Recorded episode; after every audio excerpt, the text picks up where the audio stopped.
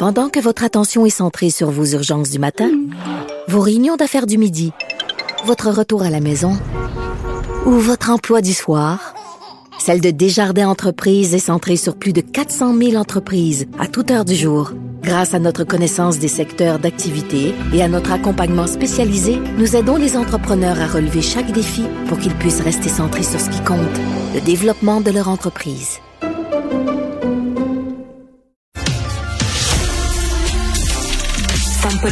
Elle maîtrise la oratoire et l'art de persuader. Marie Montpetit.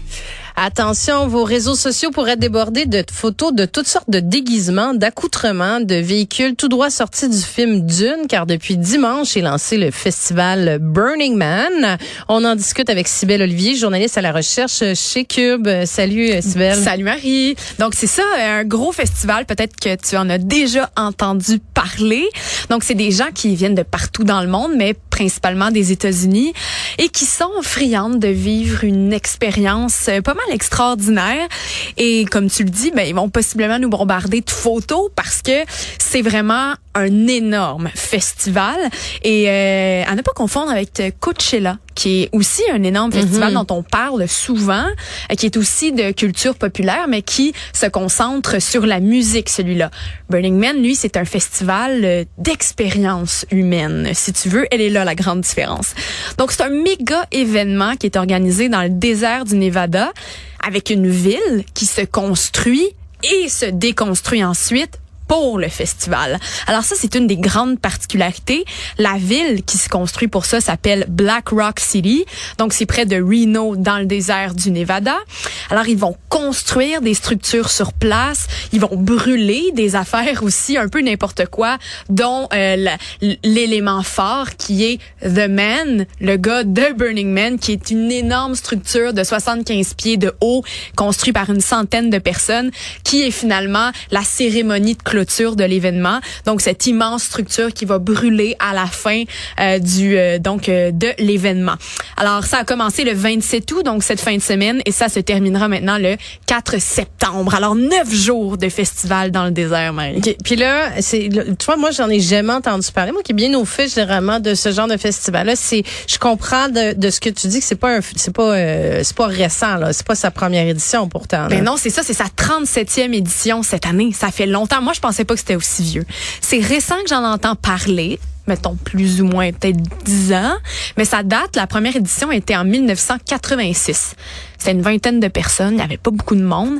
Et là, maintenant, d'année en année, c'est par coup de milliers de personnes qui s'ajoutent. Donc, l'an dernier, 80 000 personnes ah étaient là. 80 000 personnes qui étaient là dans, dans cette euh, ville construite de toutes pièces. Et euh, aujourd'hui, ben c'est une histoire euh, de fashion, c'est une histoire de liberté, c'est une histoire de drogue aussi et surtout une retraite humaine qui coûte super cher. Euh, mais ce qui m'a fasciné aussi dans mes recherches, c'est que c'est une histoire de d'architecture également, parce que comme je l'ai dit, on construit une ville carrément de toutes pièces. Et donc au début, c'était une vingtaine de personnes. Euh, c'était ailleurs aux États-Unis complètement. Et là, finalement, on a fait un vrai plan de cette ville-là, de la ville de Black Rock, en 92. Il y avait 600 personnes qui pouvaient être sur place maximum. Mais là, les gens voulaient venir, les gens voulaient pouvoir s'installer, apporter leurs grands véhicules, leurs chars qui étaient construits aussi pour ça. Vraiment comme des chars allégoriques un peu, mais dans lesquels on peut soit dormir ou fêter alentour et tout ça. Donc, euh, quelques années plus tard, en 96, ben là, la ville pour pouvait recevoir 8000 personnes. Il y a des architectes qui ont été engagés pour vraiment venir créer un plan de la ville. Et finalement, aujourd'hui, on se retrouve avec le plan principal de Burning Man. Donc, pour vous donner une idée, là, si on regarde ça à vue d'oiseau, ça ressemble un petit peu à une arène où on voyait les, les gladiateurs combattre, là, un genre de demi-cercle. Ou sinon, si vous êtes déjà allé en Jordanie à Petra, ça ressemble au théâtre de Petra. Donc, c'est vraiment comme un demi-cercle comme ça. Et c'est énorme. Il y a, il y a des, des, des, rues principales dans le milieu qui sont dessinées pour que les gens convergent au bon endroit. Euh, des endroits précis où on peut camper. Euh, d'autres endroits où il y a les tentes particulières, où il y a toutes sortes d'événements qui se passent. Alors, c'est vraiment fascinant. Et donc, au début des années 2000, il y avait 25 000 000 personnes qui étaient là. Et là, comme je l'ai dit, l'année passée, c'était 80 000. 000 personnes. Cette année, possiblement plus. Là. Puis là, le monde, ils vont faire quoi pendant neuf jours là-bas? Mais il y a plein d'affaires, là. C'est des affaires hors normes un peu. Il y a des ateliers d'autogestion. Euh, il y a des parties techno, des parties de musique.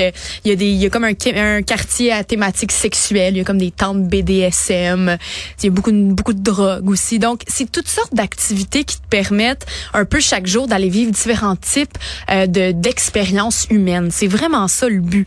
Euh, c'est du monde qui vont partager des repas, qui vont aller danser ensemble, qui vont rencontrer du monde, qui vont méditer, euh, qui, qui, qui vont faire des trucs tantriques. C'est vraiment toutes sortes de choses. C'est un trip, là. Tu t'en vas là pendant neuf jours, puis tu, tu, tu, vis des expériences. Ah ben oui, c'est ça. Puis c'est, tout ça, c'est basé l'idée de créer tout ça, comme je l'ai dit, c'est pour se rassembler. Tu sais, quand on parle des retraites, là, que le monde font de yoga, des trucs comme ça, mais on peut s'imaginer ça version là, un peu... Euh... Ouais, une retraite de BDSM avec la drogue. Il n'y a, a, pas, que ça. Mais, des fois, ça l'a mal viré aussi. Il y en a eu des, des, des mauvaises histoires parce qu'avec autant de personnes euh, qui sont là, ben nécessairement tu vas en croiser une couple qui sont pas nécessairement bien intentionnées.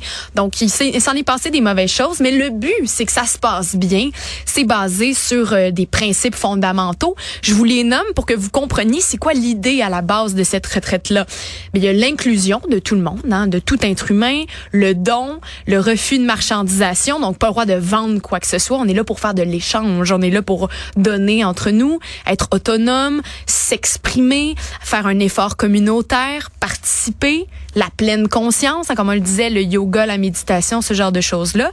Mais surtout, un des principes, c'est ne laisser aucune trace.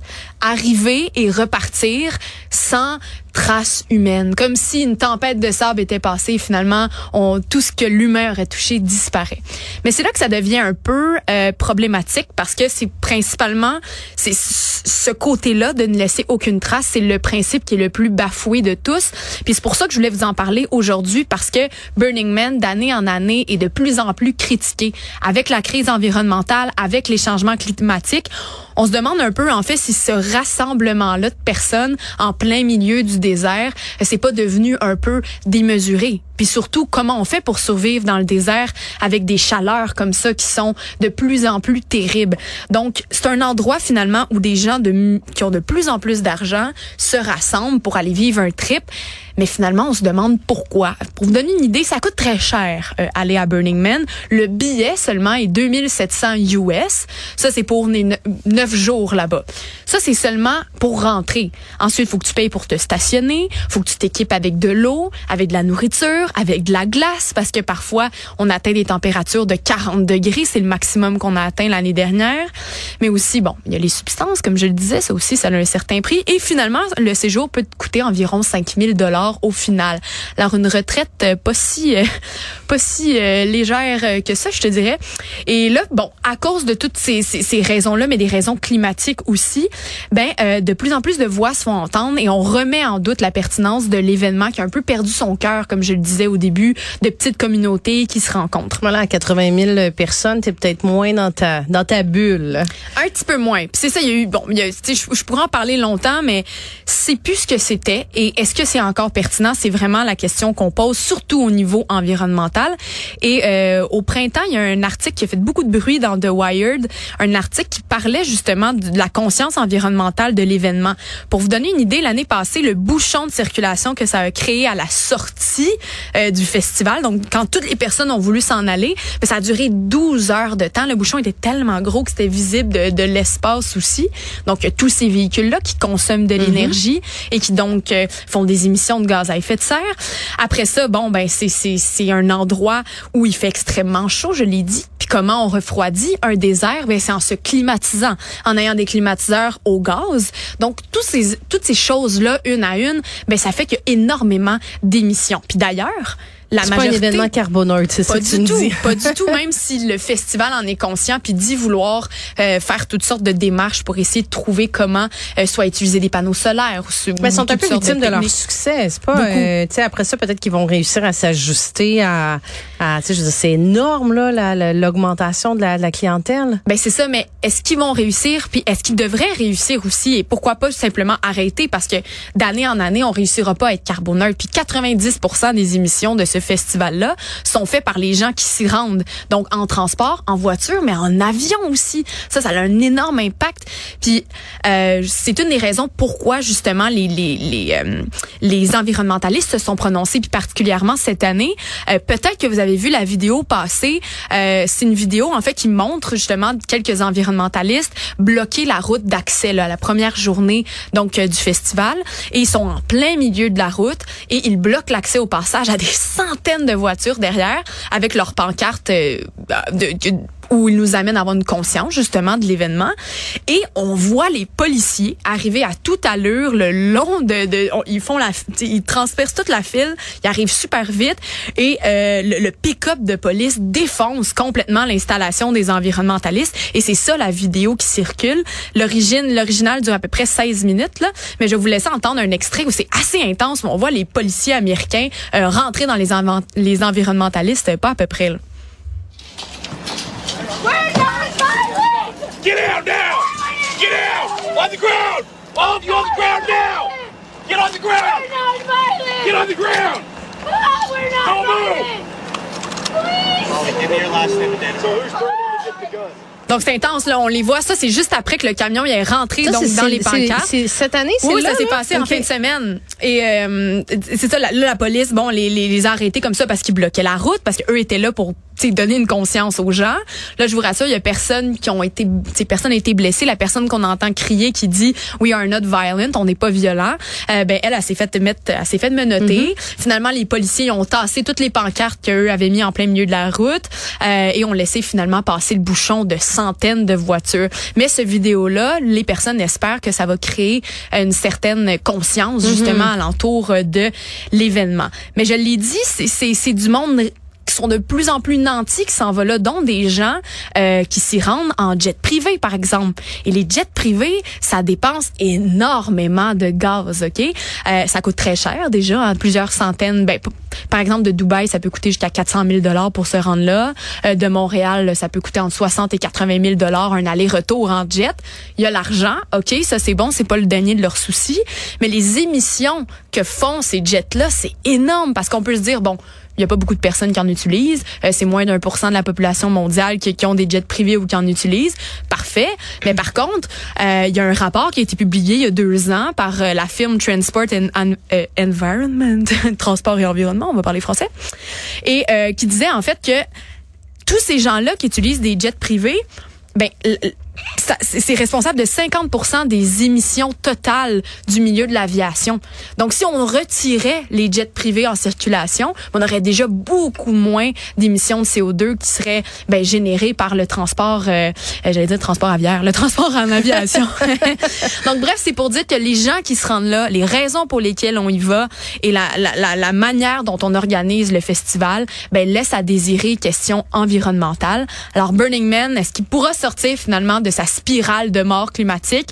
C'est pas moi qui ai inventé cette phrase-là, c'est le nom de l'article dont je vous parlais qui a fait de grand bruit au printemps avant le festival et qui nous pose la question cette 37e édition devrait pas être la dernière? Ben, ça va être intéressant de voir comment les organisateurs vont répondre à ça, s'ils ont une petite sensibilité euh, environnementale, s'ils vont essayer d'adapter, d'ajuster euh, l'événement pour qu'il devienne carboneutre, mais en même temps, euh, ça n'empêchera pas des gens de venir euh, en jet privé, donc euh, ça devrait pas répondre à toutes les solutions. Sybelle Olivier, journaliste à la recherche chez Cube Radio, merci, Merci. beaucoup.